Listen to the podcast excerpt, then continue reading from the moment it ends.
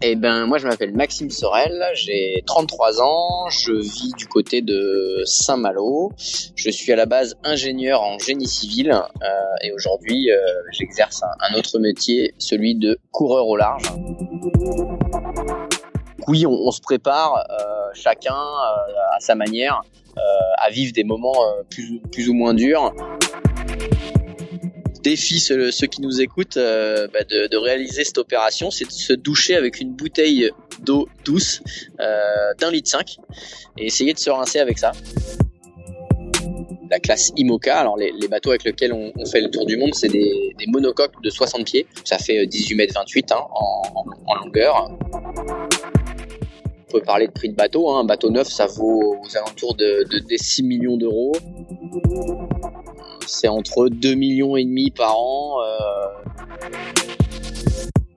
Salut les sportifs, c'est Armano. Après avoir pas mal échangé sur l'apnée, j'ai décidé de reprendre la série sur la voile. Pour ouvrir ce 13e casier des vestiaires, je vous propose l'interview de Maxime Sorel, skipper, coureur au large de la team VNB Mayenne et qui soutient vaincre la mucoviscidose. Ingénieur civil de formation, il se prépare enfin pour son premier Vendée Globe Challenge qui partira en novembre 2020. Le son était un peu capricieux. Enfin, c'est pas qu'il était capricieux, c'est simplement que Maxime enregistrait depuis son bateau, euh, qui était à quai, et euh, bah, j'avais à cœur de vous laisser ces petits bruits de fond où l'on entend le vent euh, souffler dans le micro, où l'on entend les mouettes qui passent au-dessus de lui. ça vous donnera un petit peu l'ambiance de l'enregistrement. Comme toujours, vous le savez, vous êtes de plus en plus nombreux à écouter ce podcast. Je le vois euh, notamment aux statistiques qui augmentent régulièrement et je vous en remercie énormément. Mais euh, malheureusement, on ne touche pas assez de monde. Je planche sur plein de moyens pour pouvoir aider les sportifs en devenir et ceux en tout cas qui ont de plus en plus de mal à financer leur carrière. Et euh, la seule solution pour pouvoir obtenir de l'aide et être visible, c'est d'enregistrer encore et toujours des records d'audience. Direction Apple Podcast, vous laissez une revue, une note je l'espère, 5 étoiles. Vous me laissez un commentaire, ça me permettra aussi de m'améliorer ou de savoir les points que vous appréciez. Le podcast a aussi des comptes Instagram, Facebook, Twitter, LinkedIn, Pinterest. Partagez votre écoute, de me taguer et moi je me ferai un plaisir de vous répondre personnellement. Allez, assez parlé, je vous laisse avec Monsieur Maxime Sorel.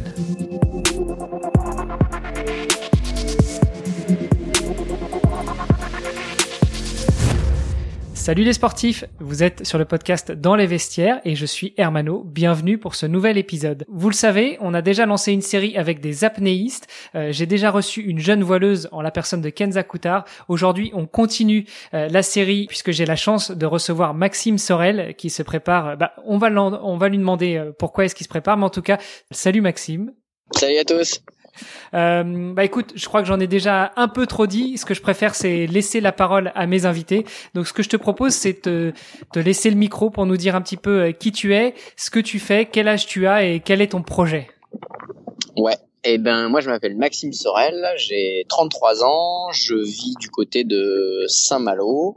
Je suis à la base ingénieur en génie civil euh, et aujourd'hui, euh, j'exerce un, un, autre métier, celui de coureur au large. Donc, je réalise toutes sortes de, de courses à la voile euh, à travers euh, différents océans.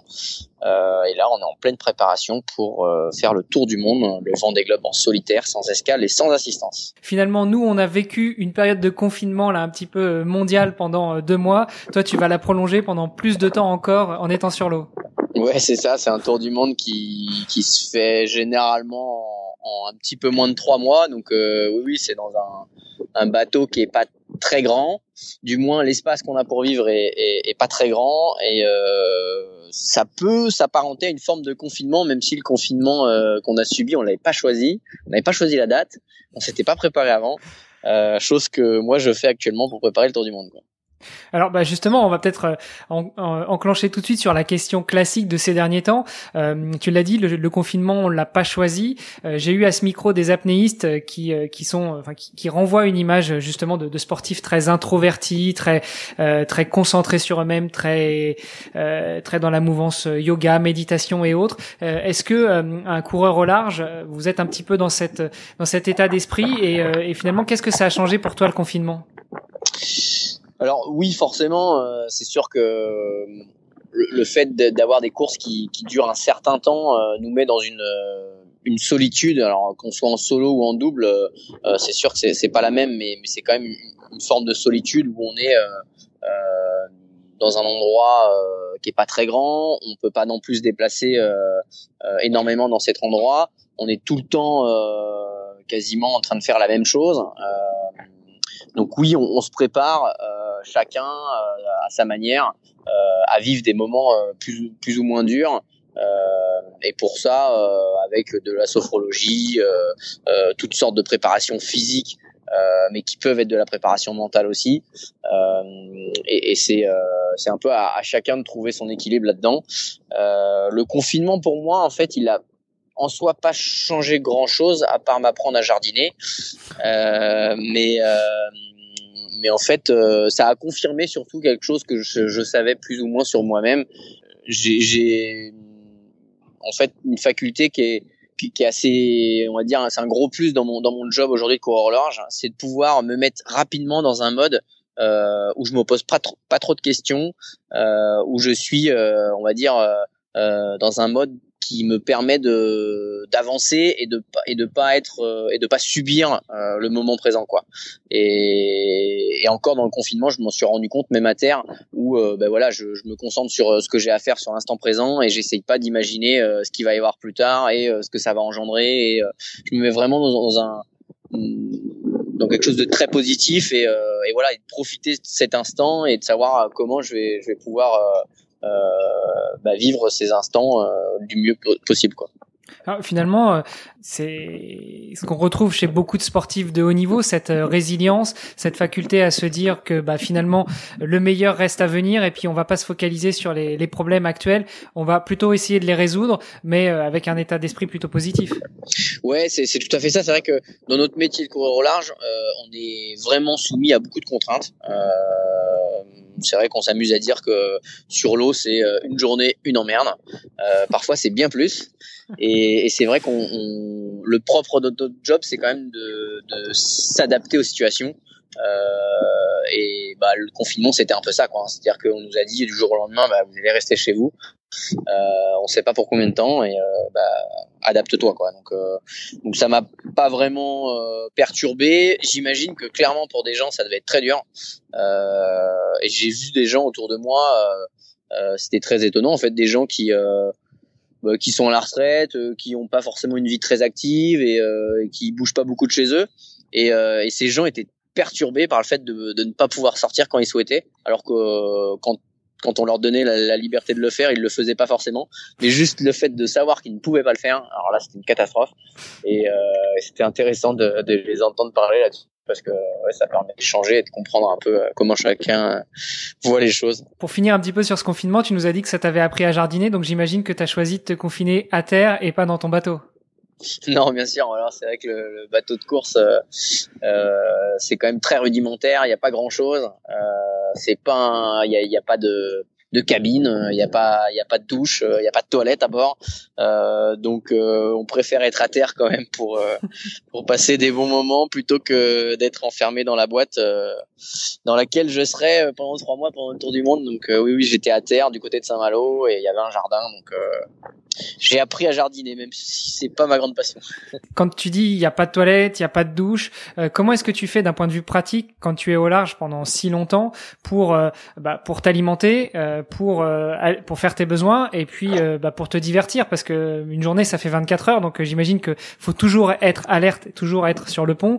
Bien sûr, maintenant vous avez des alarmes et autres qui vous réveillent en cas de problème si jamais vous vous êtes endormi. Mais finalement, comment est-ce que tu vis seul sur dans, dans, une espèce de caisse à savon laquelle t'as pas grand chose à faire Ouais, alors ça s'apparente. Euh, je pense que les gens qui font un peu euh, l'armée ou qui sont déjà partis en mission euh, pour, pourraient comprendre ce qu'on ce vit. Ça, dure ça dure quand même assez longtemps.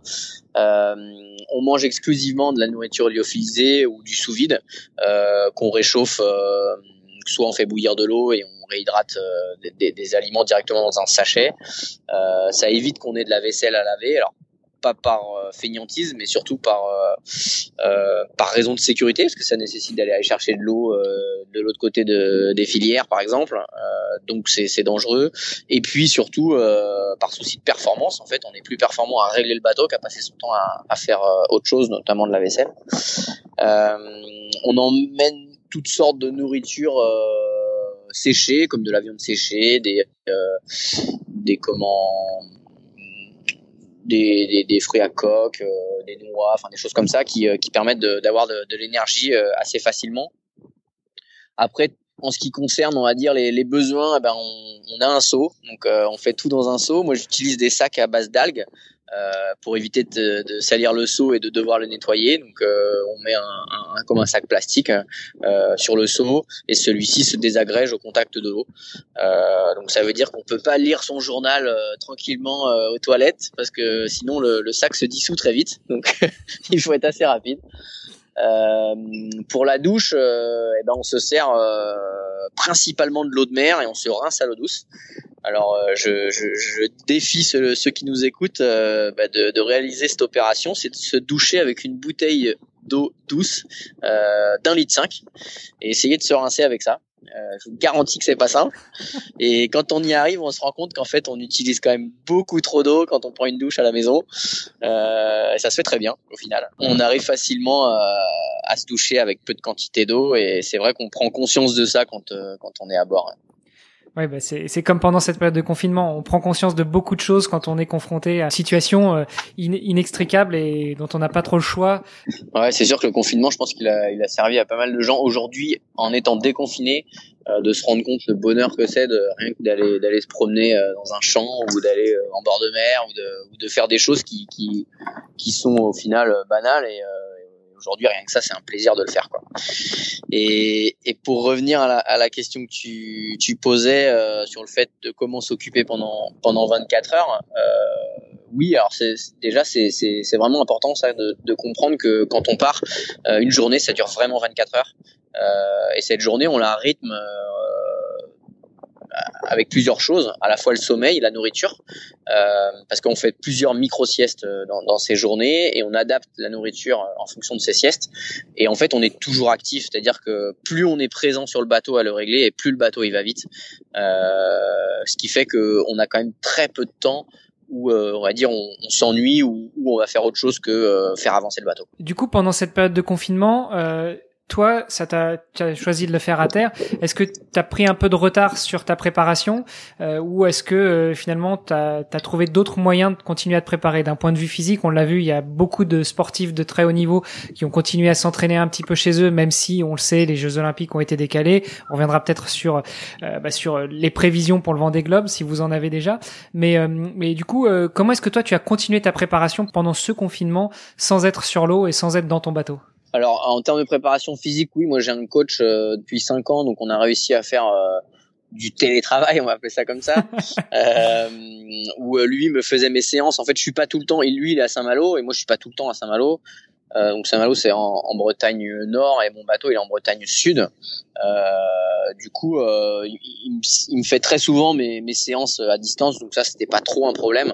Euh, après, je peux pas dire que je suis préparé de la même manière que, que s'il n'y avait pas eu ce confinement. C'est vrai que le fait d'être confiné, on marche moins, euh, on est quand même, enfin les, les, muscles travaillent moins, donc ils sont un peu plus atrophiés. Euh, oui, je suis moins bien préparé, euh, mais ça reste, euh, ça reste acceptable et on, on, va assez facilement récupérer ce retard euh, sur cette partie-là. Ensuite, euh, il y a une, une, autre partie de la préparation qui se voit pas beaucoup euh, sur la course au large, une, préparation qui est à terre, qui est presque plus administratif. Il faut savoir que le Tour du Monde, c'est quasiment une des seules courses qui est sans escale et sans assistance. Ça veut dire qu'on n'a pas le droit de s'arrêter quelque part et de réparer. On est obligé de tout faire en mer. Euh, D'habitude sur d'autres courses, on a une équipe technique qui peut venir euh, en fonction de la course, qui peut venir euh, en Espagne, aux Açores, enfin n'importe où, euh, nous aider à, à, réparer avec du matériel. Et là, en fait, il faut imaginer bah, tous les scénarios possibles euh, de ce qui peut éventuellement casser ou, euh, ou ce qu'on pourrait réparer nous-mêmes à bord. Et tout ça, bah, il a fallu l'écrire. Donc, on a fait des, des, des procédures et des modes opératoires euh, de comment réparer les choses qui, euh, on imagine, pourraient casser et qui seraient réparables euh, par un seul homme à bord d'un bateau. Quoi. Et ça, ça, ça c'est un gros travail qu'on a mené euh, sur le premier mois de confinement. Puis euh, j'imagine qu'il y a aussi une grosse partie anatomie. On l'a vu, certains skippers euh, pendant le Vendée Globe il y a quelques années qui se sont blessés, qui ont été obligés de se recoudre ou de se soigner tout seul avec une assistance téléphonique. Alors maintenant, avec les moyens dont, on dispose, un Skype, un Zoom ou autre, ça peut encore plus faciliter euh, les les fonctions d'un médecin à distance. Mais j'imagine qu'il y a aussi cette grosse partie-là que vous avez dû étudier. Oui, bien sûr. Alors ça, on a des, des formations hein, en en médical pour euh, pour apprendre. Alors on a une, très grosse pharmacie à bord. On n'est pas médecin, on n'est pas pharmacien, chirurgien. En revanche, on, se doit de savoir euh, à quoi tout sert. Euh, et oui, ensuite on a une assistance avec un médecin de course qui, qui peut nous aider sur un protocole ou sur des modes opératoires de, de X choses qu'on pourrait avoir. Euh, et c'est sûr que oui, il faut, faut, faut, être prêt à tout. Alors on s'entraîne pas sur soi-même, hein, on, à se recoudre notamment. On s'entraîne plutôt sur euh, bah, sur une, une patte de cochon ou, des choses comme ça euh, euh, pour pour avoir cette sensation de, de chair et de, de, savoir un peu un peu comment ça se passe. Donc oui, on est on est formé pour ça et on est aussi formé pour la la partie chaîne des secours. Euh, qui est très importante, savoir comment euh, ça va se passer si jamais euh, on met, on, met, en place cette chaîne des secours. On a des balises satellites d'abord qui, qui permettent de la déclencher sans forcément avoir un appel téléphonique parce que parfois on n'a plus de, de, courant à bord et donc on ne peut pas téléphoner. Euh, et, et, donc on a un, un, système de balises qui met en place une chaîne des secours euh, qui signifie qu'en fait on est quasiment plus maître de notre bateau à bord. Euh, c'est eux qui, euh, qui prennent en charge euh, la récupération de façon à, à, pouvoir venir nous sauver. Quoi. Et dans ce cas-là, j'imagine que la course s'arrête. Ouais, ouais, ouais. À partir du moment où on a, on a déclenché cette balise, c'est qu'on est en, vraie difficulté et que le, le bateau peut plus avancer ou ou du moins que nous on est on est blessé qu'on ne peut plus le faire avancer. Très belle transition puisque tu nous l'as dit, euh, vous avez beaucoup de choses à apprendre en cas de besoin de réparation. Vous avez une grosse pharmacie, j'imagine que tu que t'embarques aussi beaucoup de matériel euh, avec toi. Tu l'as dit, beaucoup de nourriture euh, et tout ça, euh, bah, ça implique des frais. Comment est-ce que euh, finalement tu finances euh, une saison, enfin une saison, c'est pas tellement une saison, c'est plutôt un objectif, un Vendée Globe. Sur combien de temps ça se prépare et, et comment ça se finance? On, on, peut vraiment parler de saison parce qu'en fait, on a un championnat euh, de, de, de, la classe IMOCA. Alors, les, les bateaux avec lesquels on, on, fait le tour du monde, c'est des, des, monocoques de 60 pieds. Euh, ça fait 18 mètres 28 hein, en, en, longueur. Euh, ça fait 5 mètres, 5 mètres 60 de large. On a un mât qui, qui culmine à 30 mètres de hauteur d'air. et une quille qui fait 4 mètres 50. Donc c'est sûr que ce sont des, des bateaux qui, qui coûtent assez cher. Euh, nous, on n'a pas un bateau de dernière génération. Euh, on peut parler de prix de bateau. Hein. Un bateau neuf, ça vaut aux alentours de, de des 6 millions d'euros. Euh, et nous, on a un bateau qui, qui vaut tout juste le, le million d'euros. Euh, et après, c'est déjà pas mal. Ouais, c'est déjà pas mal. Et après, en fonctionnement, euh, bah, ça varie en fonction des teams. Hein. Euh, c'est entre 2 millions et demi par an euh, et nous on est un tout petit peu moins quand même, on va voir beaucoup moins, on est euh, on est à peine la moitié, on est tout juste euh, au million d'euros de fonctionnement. Tu dis beaucoup nous et beaucoup team. Est-ce que tu peux justement nous en dire plus? Parce que le Vendée Globe c'est une course en solitaire. Malgré tout, t'es pas tout seul. Euh, même si t'es tout seul dans le bateau, t'es pas tout seul dans ton équipe. Euh, je me suis amusé à dire une phrase, c'est qu'on n'est jamais aussi bien entouré euh, qu'en naviguant en solitaire en fait parce que oui, on a on a une équipe technique euh, qui est à terre, on a des équipes de communication. Euh, donc moi aujourd'hui, j'ai une entreprise qui gère euh, qui gère l'ensemble de ces gens-là. Euh, nous, on est une petite équipe euh, de trois personnes en technique plus moi, et on a on va dire entre deux et quatre personnes sur la partie communication presse. pour les plus gros teams, ça peut aller jusqu'à 30 personnes. D'où ces, ces budgets annuels un peu pharaoniques. Ouais, ouais, c'est ça. Ouais. Alors pharaonique, euh, oui, si on si on compare à d'autres d'autres sports euh, comme le vélo, euh, la Formule 1 euh, ou le foot, en fait, c'est dérisoire. Quoi. Ouais. Les, les, budgets sont, sont sont pas sont pas énormes. Ouais, c'est sûr que euh, quand on voit les prix de, de, de, certains transferts de foot et notamment les derniers avant cette histoire de, de Corona crise, euh, on, a, on, atteignait des sommes qui auraient pu te permettre de, de t'acheter quelques beaux bateaux tout neufs. D'en avoir plusieurs. euh, que, si on fait le compte, on va pas forcément parler d'une team régulière, mais donc toi, ton bateau, c'est environ un million d'euros. Le budget de fonctionnement, c'est environ un million d'euros par an. Euh, Rappelle-nous, le Vendée Globe, c'est euh, c'est pas tous les ans. Non, c'est tous les quatre ans. Donc en fait, on a des on a des courses, on va dire des, des, transatlantiques. Euh, donc on traverse l'Atlantique sur différentes courses comme la Route du Rhum, la Transat Jacques Vabre, euh, euh, la Transat anglaise, la Québec Saint-Malo, des choses comme ça. Ça, on en a une par an environ. Et donc l'idéal, c'est de se préparer sur quatre ans pour le Vendée Globe. Euh, parce que c'est quand même une très grosse course. Et donc, euh, et donc pour revenir à l'équipe, oui, cette équipe, elle est, elle est chaque saison complétée ou, ou renouvelée en fonction de, des courses qu'on fait, quoi. Donc chaque saison, c'est-à-dire chaque chaque quatre ans quand tu prépares avant des globes, ou pour toi une saison c'est une année? Une saison c'est une année. D'accord. Une saison c'est une année euh, qui a un programme plutôt solitaire ou plutôt en double ou plutôt en équipage en fonction des, des, des différents transats. Une, une Jacques par exemple, c'est à deux. Une Route du Rhum, c'est en solitaire. Euh, une Québec Saint-Malo, c'est en équipage, donc entre trois et quatre personnes. Et au final, c'est toi qui vas toujours rester le maître à bord euh, de l'équipe. Il n'y a pas de, de, choix qui va décider euh, celui qui va prendre le départ du Vendée. De toute façon, c'est toi. Ouais, c'est ça. Ouais, ouais. Alors, on, a, on, on, peut avoir euh, des skippers euh, remplaçants. On va dire que celui qui est maître à bord et qui, qui, qui, qui gère le bateau, c'est le skipper. Ensuite, il y a des co-skippers et euh, on peut avoir des, des skippers de, de remplacement si toutefois le skipper se blesse ou, ou a un problème et, et peut pas prendre euh, la course. Ça, c'est souvent dans les gros teams. Euh, nous, on n'en a pas. bah, disons que tu es ton propre skipper remplaçant. Donc, euh, si tu te blesses, tu te débrouilles. c'est ça. Euh, les chiffres sont quand même assez impressionnants, évidemment pas par rapport à, une équipe de vélo ou par rapport au foot ou d'autres sports beaucoup plus médiatiques encore. Euh, du coup, on revient un petit peu sur sur ma question du début, c'est comment est-ce qu'on arrive à financer euh, une saison et, et, à l'extrême, comment est-ce qu'on arrive à financer un projet tel qu'un Vendée Globe? Tu l'as dit, ça se prépare plus ou moins sur quatre ans. Donc, à partir du moment, à partir de, de, de la genèse du projet où tu te dis tiens, j'irais bien faire un petit tour de, sur le vent des globes. Quel va être le cheminement pour financer tout ça? Moi, je suis coureur au large depuis, euh, on va dire, euh, 2013 euh, et vraiment pro où, euh, où je fais que ça euh, seulement depuis 2017. C'est vrai que la course au large, c'est pas c'est pas que aller naviguer. Euh, c'est avant tout euh, bah, trouver des fonds, trouver des banques qui nous suivent, euh, trouver des assurances. Et puis bah pour trouver l'argent qui nous permet de, de faire tout ça, il faut forcément aller trouver des partenaires ou des mécènes. avec lesquels on, on, a tout un programme de communication et on crée une, une vraie histoire. Hein. C'est avant tout une, une, histoire humaine ce qu'on crée. et c'est vrai que ça c'est bah, c'est le défi de tous les jours. C'est c'est que pour pouvoir euh, réaliser tous ces rêves là sur l'eau et faire rêver les gens, et eh ben il faut euh, il faut trouver des fonds et euh,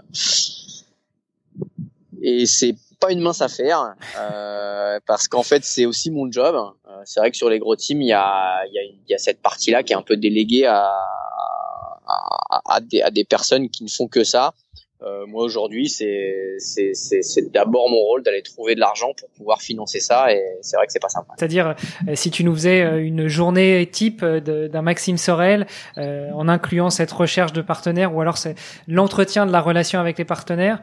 alors j'ai pris l'échelle de la journée, mais c'est peut-être plutôt l'échelle de la semaine, du mois, de l'année. Comment ça se passe? Bah, c'est c'est quasiment du 50-50 sur la partie hivernale. On va dire qu'on a trois mois où le bateau il est dans les hangars, et puis on, le bichonne et c'est vraiment cette partie là qui, qui, est hyper importante pour euh, on revient généralement d'une course parce que les courses euh, se déroulent plutôt en fin d'année donc on revient d'une course on rend visite à nos partenaires on leur donne du temps en relations publiques euh, pour différentes raisons chez eux pour des des, euh, des, des, anniversaires, des événements, euh, séminaires, des choses comme ça. Donc là, on passe énormément de temps sur la route au final, parce qu'on a des partenaires qui, qui viennent d'un peu partout. Euh, et, ça, ça, ça, prend quasiment 100% du temps. Donc euh, c'est ouais, c'est beaucoup de voitures, euh, beaucoup de temps de présence chez eux. En fait, plus on fait parler du projet et et, plus ces partenaires s'y retrouvent, et plus nous ça nous fait connaître, et plus ça donne aussi envie à d'autres partenaires de, rejoindre l'aventure. Aujourd'hui, on a deux gros partenaires. On a VNB et, euh, et, le département de, la Mayenne. Euh, donc VNB, c'est c'est un réseau de franchise de distribution de boissons, cave et bar. Ils ont un concept où il y a à la fois une cave et à la fois une partie bar qui permet de déguster les, produits qui sont en vente dans les caves. Et puis le, département de la Mayenne. Euh, la Mayenne en fait euh, est un peu venue aussi grâce à VNB, parce que VNB son siège est en Mayenne. Euh, et donc on a toute une communauté qui, qui s'est créée un peu autour de ça, euh, et plus un club de partenaires qui, euh, qui, qui me suit déjà depuis 2013 avec plusieurs partenaires qui, qui, sont un peu tout azimut. Hein. On, a, on a des gens dans le bâtiment, euh, des gens dans l'immobilier, euh, des, des, on a des partenaires techniques aussi qui eux euh, donnent du matériel. Euh, et tout ça, ça représente une vingtaine de partenaires aujourd'hui qui nous permettent de, de réaliser ce, ce, projet. Mais il nous manque encore du budget. Donc ma mission, elle n'est pas encore finie. Et en plus de la préparation du bateau, et eh ben il faut aller, il faut aller chercher cet argent. Quoi. Donc en plus de la préparation du skipper et du bateau, il faut aussi euh, bichonner les comptes de la banque et aller chercher des partenaires. C'est ça. Alors c'est sûr que la, la, la partie euh, Covid là qu'on vient de vivre euh, m'a pas forcément aidé sur euh, l'ensemble de mes relations avec des prospects parce que bah oui aujourd'hui les gens, les entreprises font de la conservation de trésorerie et puis bah voilà ils n'ont pas forcément du budget à engager sur sur des projets sportifs dans l'immédiat et donc voilà pour, le moment c'est c'est un peu en stand-by donc ouais c'est la difficulté du moment. Tu nous as dit tout à l'heure que tu avais commencé à naviguer depuis 2013, euh, que tu, tu es pro, enfin tu en vis depuis 2017. Euh, finalement, pour revenir un petit peu à la genèse euh, de, de, de Maxime le, le, skipper, quand est-ce que tu as découvert la voile et quand est-ce que ça t'a, tu t'es dit que ce serait vraiment ton sport? Alors j'ai découvert euh, moi, j'ai fait mes, mes classes euh, du côté de Cancale. J'étais à l'école à Cancale et quand on est euh, au bord de la mer, en fait, on nous envoie faire euh, quatre jours, on va dire, de découverte euh, du milieu maritime et, et notamment du, du nautisme. donc j'ai fait bah, de l'optimiste, c'est vraiment le, le, bateau de base, un tout petit, un tout petit dériveur, une petite coque de noix où on est deux dedans avec une petite voile. et, et j'ai tout de suite adhéré à ce truc-là. Donc j'avais 8 ans. Euh, et derrière, je me suis inscrit au club euh, à Cancale et à 9 ans, je faisais de la compétition. Donc j'ai toujours fait de la voile. Euh, j'ai un petit peu mis entre parenthèses la partie, on va dire, euh, course, euh, régate pure pendant mes études. Parce que ben voilà, j'aurais pu choisir plutôt la filière nautique et faire vraiment que ça et j'ai préféré euh, après mon, mon lycée euh, faire des études un peu longues et euh, et, euh, et devenir ingénieur et avoir un travail avant de avant de, de faire des, des plus grandes courses. J'avais pas forcément imaginé euh, en faire ma vie, même si j'avais envie de faire des courses. Et ensuite en 2013, après avoir passer euh, plusieurs classes, euh, naviguer sur vraiment beaucoup de bateaux, euh, commencer un peu la course au large avec un un, un, un, skipper qui était des Côtes d'Armor, qui m'a fait découvrir un peu le milieu. En 2013, je me suis décidé à faire la route du Rhum, qui est la traversée de l'Atlantique en solitaire entre Saint-Malo et Pointe-à-Pitre, qui était un beau projet et puis on va dire, qui était un projet qui me faisait rêver parce que moi je suis de Saint-Malo et que bah, j'ai vu forcément étant euh, gamin euh, bah, plein de, de, de, coureurs au large partir de Saint-Malo et aller rejoindre euh, les Antilles. donc voilà, c'était plus un rêve que, que vraiment un souhait de, de, vouloir avoir une transition entre, entre mon job et, et le métier de coureur au large. Et de là, en fait, j'ai rencontré l'entreprise VNB euh, bah, qui m'a accompagné sur cette première aventure euh, Route du Rhum 2014. Et derrière, euh, ils ont décidé un peu d'aller encore plus loin. Donc je leur avais proposé un projet forcément un peu plus grand. Euh, donc on était en classe 40, c'est les plus petits bateaux de la course large. Ça fait 40 pieds, ça fait 12 mètres 18 de long. C'est 6 mètres de moins que le bateau actuel. Euh, et je leur ai proposé de construire un bateau qui n'existait pas. Euh, on est parti d'une feuille, blanche avec un architecte et ils ont signé. Donc on a fait quatre années euh, en classe 40 où on a fait toutes les courses qu'on pouvait faire. Mais du coup, j'imagine que ton premier besoin de financement, et tu l'as dit finalement en rencontrant VNB, il s'est présenté en 2013 quand tu as quand tu as décidé de, de, de faire cette cette route du Rhum. À l'époque, euh, tu avais déjà financé de, de façon personnelle euh, ton projet ou euh, c'est vraiment VNB qui a, qui a apporté le maximum du financement? Alors en fait non, VNB sont arrivés trois semaines avant le départ de la route du Rhum ou un mois tout juste. Donc on avait déjà commencé à, à forcément à, à, à, avoir pas mal de partenaires. de par mon métier d'ingénieur en génie civil, avant de me lancer déjà dans ce projet, j'avais un peu sondé des fournisseurs, euh, euh, des clients même euh, de, de mon job, savoir si bah, eux ça les intéressait de de me suivre et et comment ils pourraient ils pourraient m'aider là-dessus et je m'étais rendu compte qu'il y avait pas mal de gens en fait qui bah, qui adhérait vraiment au projet, qui trouvait ça sympa d'avoir euh, ben, un gars avec qui euh, il travaille euh, au quotidien, qui va, qui se lance un défi de faire une traversée atlantique en solitaire. Et du coup, bah, c'est là que je me suis dit, bah voilà, je, là si j'y vais pas maintenant, j'irai jamais. Donc j'ai créé une association et avec cet assaut, euh, bah, je suis allé euh, voir des banques, euh, leur dire, bah voilà, j'ai un projet, je veux faire la route du Rhum. en revanche, bah, il me faut un bateau pour pouvoir trouver des partenaires, parce que sinon j'ai rien à vendre.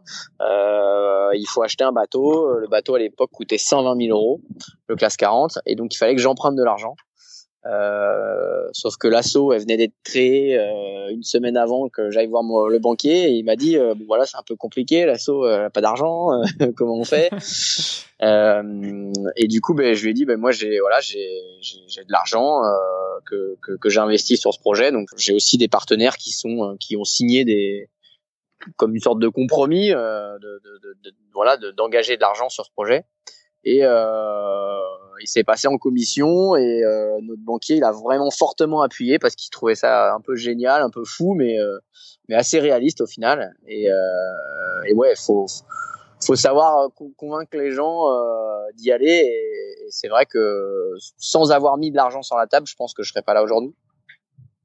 Et c'est comme ça qu'a démarré un peu un peu cette aventure avec des bouts de budget, euh, des petits partenaires, des moyens. On n'avait pas de nom de bateau et VNB est venu un peu au dernier moment euh, pour prendre le nom du bateau.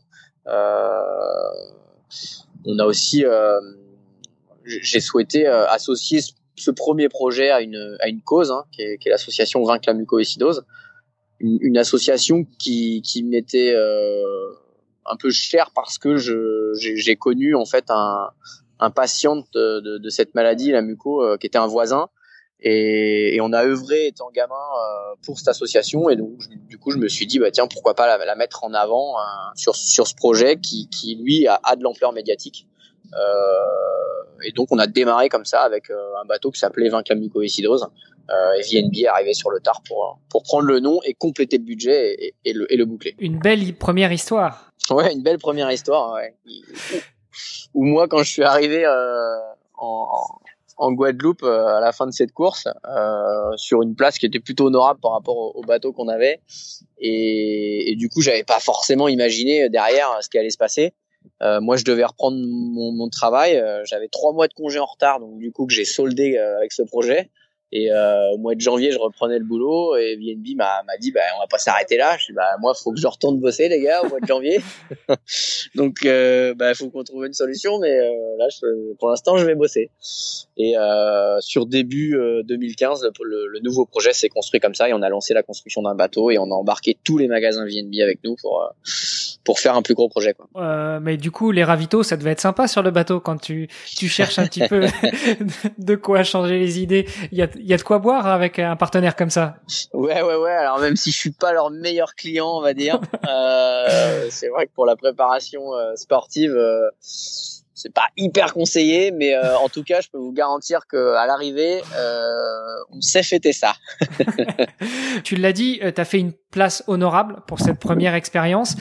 Qu'est-ce qu'un un skipper a à offrir à ses partenaires en dehors de l'image que tu véhicules par le nom du bateau, quelques marques qui apparaissent sur les voiles, mais pour un plus petit partenaire, tu l'as dit, tes, partenaires principaux là pour se vendre des globes, c'est VNB et c'est le département de la Mayenne, mais il y a tout un pool de partenaires, une vingtaine à peu près, qui, participent au budget du bateau, enfin de, l'équipe.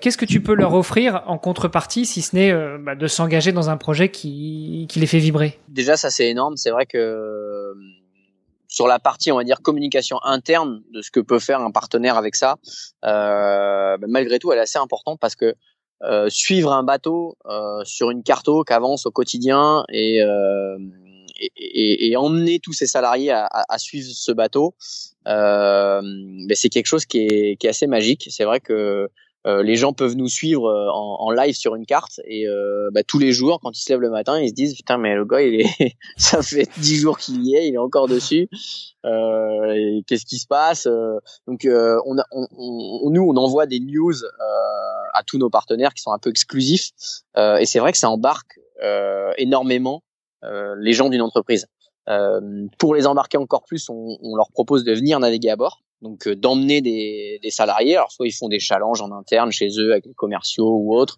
ou pour les plus, plus petites boutiques, on peut embarquer carrément toute la, la société. Euh, et quand les gens sont venus euh, voir ce qui se passait à bord d'un bateau, euh, juste, une navigation de deux heures euh, proche des côtes, euh, quand la mer est plate et qu'il y a un tout petit peu de vent, ils se rendent compte de, de ce que c'est que, que, que bah, d'aller, voilà, d'aller plusieurs jours dans, dans des mers formées, des choses qu'ils qui n'imaginent pas forcément en, en, voyant juste les images. Et, et je le disais tout à l'heure, c'est, c'est une vraie aventure humaine. C'est vrai que euh, mais moi j'aime partager ce, cette passion, euh, j'aime les embarquer avec moi et, euh, et, je leur consacre beaucoup de temps. Et ça c'est vrai que c'est un plus par rapport à d'autres sports où, euh, où, clairement dans le foot on n'a pas trop accès à, aux sportifs, on n'a pas trop accès euh, à, à, à, ce retour là. On va, on voit rarement les, les, footballeurs aller dans les entreprises euh, euh, qui les sponsorisent. nous on a on a un rapport aux sponsors qui est un peu différent. Euh, et ensuite, on a on a toutes sortes de choses à proposer hein, autour de autour de ce bateau. Euh, au-delà du fait que oui, c'est déjà un, grand panneau publicitaire qu'on peut un peu déplacer euh, partout sur euh, sur les océans et sur les mers. Et, et c'est vrai que l'aventure, elle est elle est elle est dingue quand on, on s'inscrit sur une course, qu'on qu'on est au départ de la course, qu'on vit la course euh, pour un peu qu'on ait envie d'aller l'accueillir euh, le, le, bateau à l'arrivée euh, c'est juste magique de voir le, le, bateau apparaître comme ça proche des côtes. Et ensuite avoir le retour de, de l'équipage ou du, du, skipper qui est, qui est embarqué c'est ouais c'est assez dingue. En tout cas je conseille à, à plusieurs de, de venir voir ce qui s'y passe. Quelles sont les retombées pour toi, skipper, enfin pour l'équipe en général, euh, sur une course comme le Vendée Globe? Est-ce que vous avez des, des primes de course euh, suivant la, la, la, place que vous réalisez ou est-ce que c'est euh, c'est juste euh, pour le plaisir que vous faites tout ça? Bah, globalement la course au large c'est vraiment pour le plaisir. Je peux vous donner on a j'ai gagné la, la Transat Jacques Vabre en 2017 donc qui est la, traversée de l'Atlantique entre Le Havre et, et le Brésil. C'était à Salvador de Bahia. Donc ça c'est une course qui est en double. Pour s'inscrire à cette course il faut payer 10 000 euros donc généralement l'inscription euh, elle est elle est forcément couverte par le, le, budget de fonctionnement. Donc c'est les partenaires qui euh, qui le payent. Euh, et la, la prime pour avoir gagné cette course donc on est deux à bord c'est 8000 euros. Euh, ce qui fait qu'on l'a divisé en deux. Donc on a eu 4000 euros. Par rapport au coût de préparation par rapport au temps de préparation par rapport à l'engagement qu'on y met par rapport au risque c'est que dalle quoi. C'est c'est rien du tout. Et c'est à peu près la prime qu'on retrouve sur l'ensemble des courses, que ce soit en solitaire ou en équipage. Euh, le Vendée Globe, en revanche, lui, est la course la plus primée de, la course au large. Euh, de mémoire, le, gagnant de cette course euh, doit recevoir une prime aux alentours des 200 000 euros, qui est déjà une, belle prime.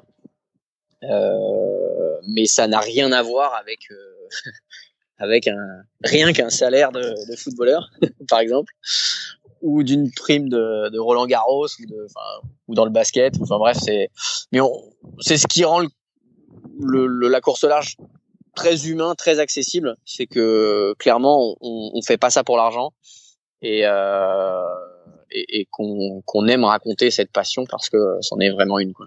Tu l'as dit, même si le Vendée Globe est une course qui prime le plus, 200 000 euros au regard de un bateau à 6 millions, une saison régulière à, à 2 ah bah millions par an et une préparation qui dure 4 ans, forcément, c'est vraiment anecdotique. C'est ah ouais, ouais c'est sûr. Après, à titre euh, perso, euh, vu qu'on gagne pas beaucoup d'argent, euh, si on reçoit un chèque de 200 000, on est très très content.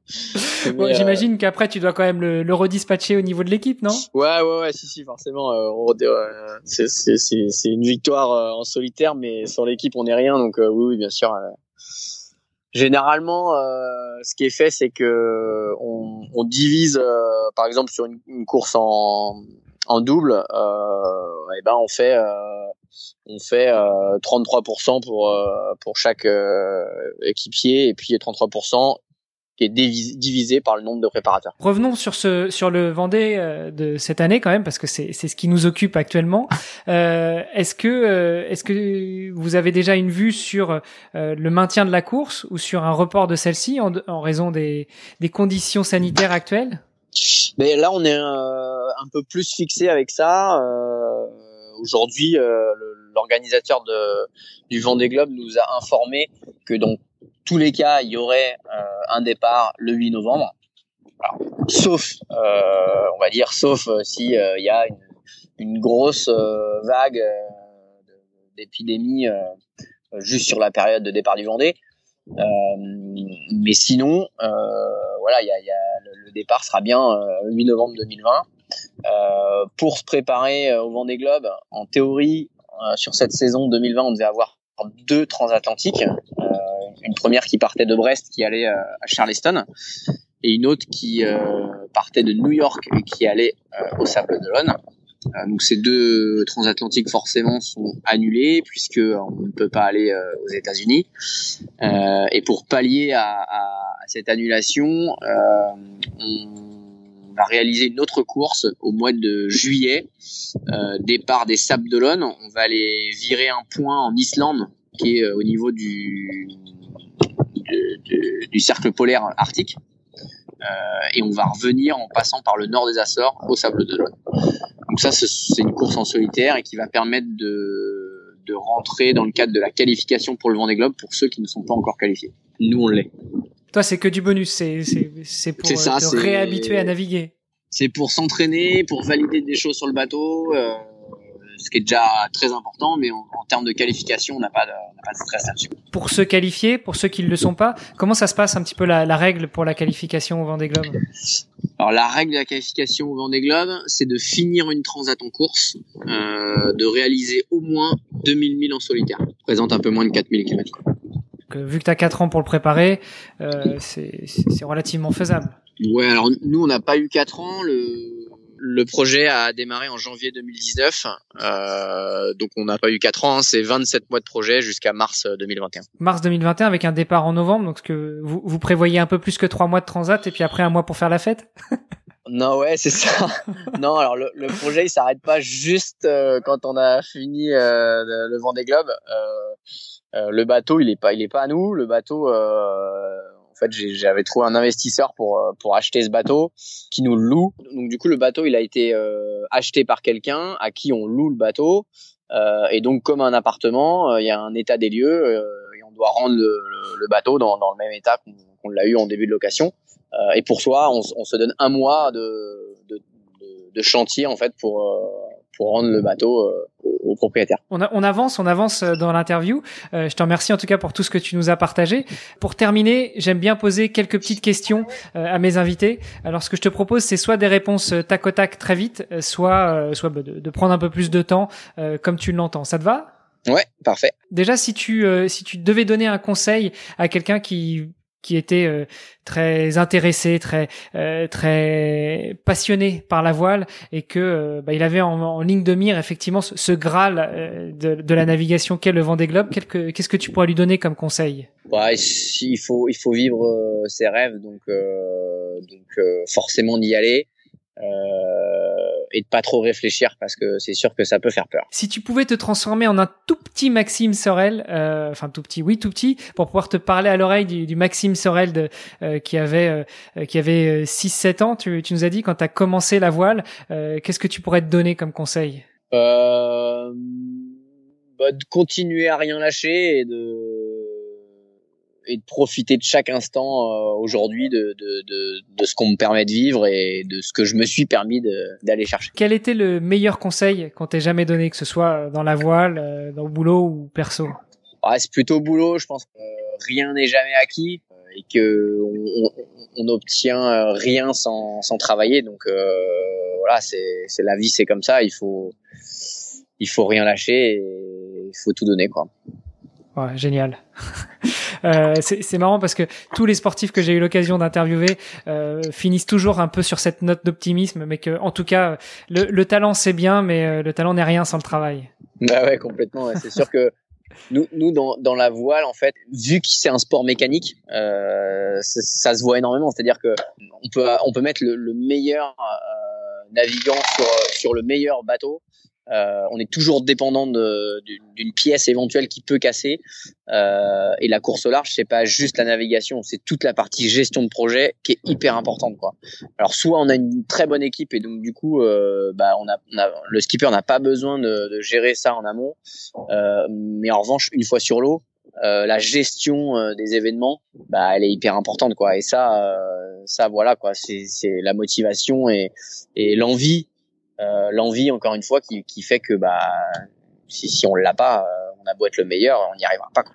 Euh, une question que je t'avais pas posée pendant cet épisode, pour travailler justement tous, tous ces imprévus, est-ce que vous essayez de reproduire des situations en naviguant ou même à sec, et, et, notamment, je sais pas, une casse de mât? Comment est-ce qu'on on simule une casse de mât? Comment est-ce qu'on simule une, une casse mécanique sur le bateau?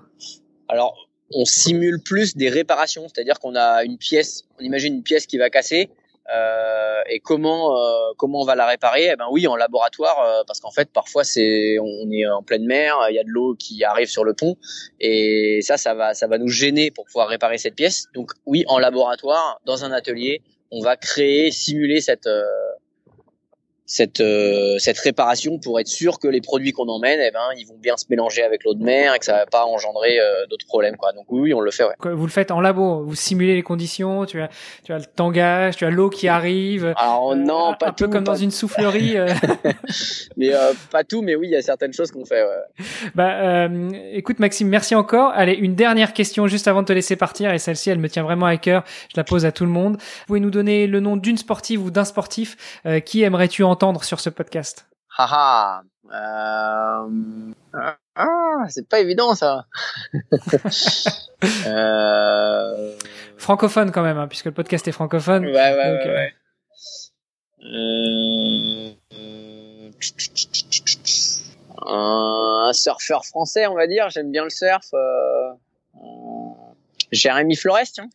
Ok, écoute, je relève le défi. J'essaierai de le contacter et puis euh, et puis bah si j'y arrive, je te ferai passer son épisode. Comme ça, au moins euh, quelques épisodes de podcast, ça te permettra aussi d'occuper tes journées euh, pendant pendant la course. Eh, je compte je compte bien en embarquer d'ailleurs. Faudrait que tu ah, me bah, Écoute, je je t'enverrai quelques recommandations. Super. Merci beaucoup. Euh, pour terminer, si jamais on veut suivre ton exploit, si on veut euh, te suivre toi personnellement, si on veut continuer la discussion et te poser quelques questions, quel est le meilleur moyen? Alors, il y a un site internet qui s'appelle teamvnbmayenne.com. Euh, sinon, sur les réseaux sociaux, Maxime Sorel ou les réseaux sociaux Team VNB Mayenne, Instagram, Facebook, Twitter.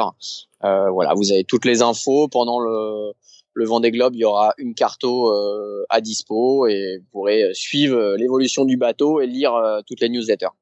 Ok, bah de toute façon, je mettrai toutes les informations dans les notes de l'émission. Merci beaucoup Maxime pour le, temps que tu nous as consacré. je te souhaite bon courage pour la fin de la préparation et puis pour la course. Et de toute façon, on suivra tout ça avec attention. Merci, à très bientôt. Merci, ciao ciao. Vous êtes encore là Génial, c'est que vous avez apprécié cet épisode. Je ne saurais vous remercier autrement que si vous mettez un petit message sur les réseaux sociaux ou sur Apple Podcast. Je me ferai un plaisir de vous y répondre personnellement et d'engager la conversation avec vous. Allez sur ce, je vous laisse et je vous dis à la semaine prochaine pour un nouvel épisode. Salut les sportifs